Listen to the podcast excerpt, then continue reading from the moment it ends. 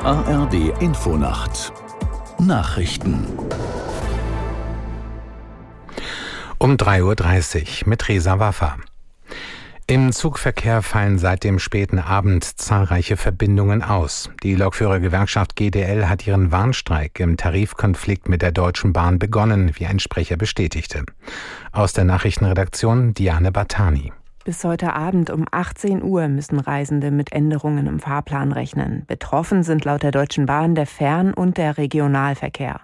Der Konzern geht davon aus, dass auch noch bis Freitagmorgen Auswirkungen zu spüren sein werden. Fahrgästen wird geraten, ihre Reisen zu verschieben. Die Tickets können sie demnach zu einem späteren Zeitpunkt nutzen. Die Zugbindung sei aufgehoben. Die Gewerkschaft fordert mehr Lohn und eine Verkürzung der Arbeitszeit von 38 auf 35 Wochenstunden für Schichtarbeiter bei vollem Lohnausgleich. Der Haushaltsausschuss des Bundestags berät heute über den Etat des kommenden Jahres. Allerdings haben die Oppositionsparteien CDU, CSU, AfD und Linke gefordert, die Sitzung zu verschieben. Der Grund, das Bundesverfassungsgericht hatte gestern eine Umwidmung von Krediten aus der Corona-Zeit für den Klimaschutz für unzulässig erklärt. Hans-Joachim Viehweger aus Berlin mit den Einzelheiten. Von den Ampelparteien, SPD, Grüne und FDP heißt es dagegen, das ziehen wir durch. Klar, für den Klima- und Transformationsfonds muss ein neuer Wirtschaftsplan aufgestellt werden.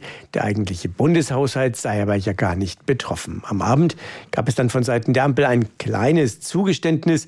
Es wird so heute wie geplant über den Haushalt beraten, aber bevor kommende Woche im Ausschuss endgültig abgestimmt wird, soll es noch eine Anhörung geben, bei der dann mit Experten eben die Frage geklärt wird, welche genauen Auswirkungen Auswirkungen das Karlsruher Urteil auf die gesamte Haushaltspolitik hat. Der UN-Sicherheitsrat hat sich auf eine Resolution zum Gaza-Krieg geeinigt. Das Gremium fordert darin eine tagelange Feuerpause und Fluchtkorridore in dem Palästinensergebiet. Es fordert explizit die Hamas auf, sofort alle Geiseln freizulassen. Israel lehnt weitere längere humanitäre Feuerpausen ab, solange die Geiseln in der Gewalt der Hamas sind. Das teilte das israelische Außenministerium mit. Die Gewerkschaft der Polizei sieht in den stationären Kontrollen an den Grenzen zu Polen und Tschechien keinen Mehrwert. Vorstandsmitglied Wendland sagte der Neuen Osnabrücker Zeitung, zwar seien seit Beginn der Überprüfungen Mitte Oktober weniger illegale Grenzübertritte festgestellt worden, das liege aber daran, dass die Schleuser wüssten, wo kontrolliert werde. Sie verlagerten deshalb ihre Routen verstärkt nach Mecklenburg-Vorpommern. Dort gebe es mehr Schleierfahndung als feste Grenzkontrollen. Das Wetter in Deutschland. Am Tage zum Teil schauerartiger Regen, 3 bis 12 Grad, an der Ostsee Sturmböen, am Freitag Wolken und Regen, im Bergland teils Schnee 0 bis 9 Grad.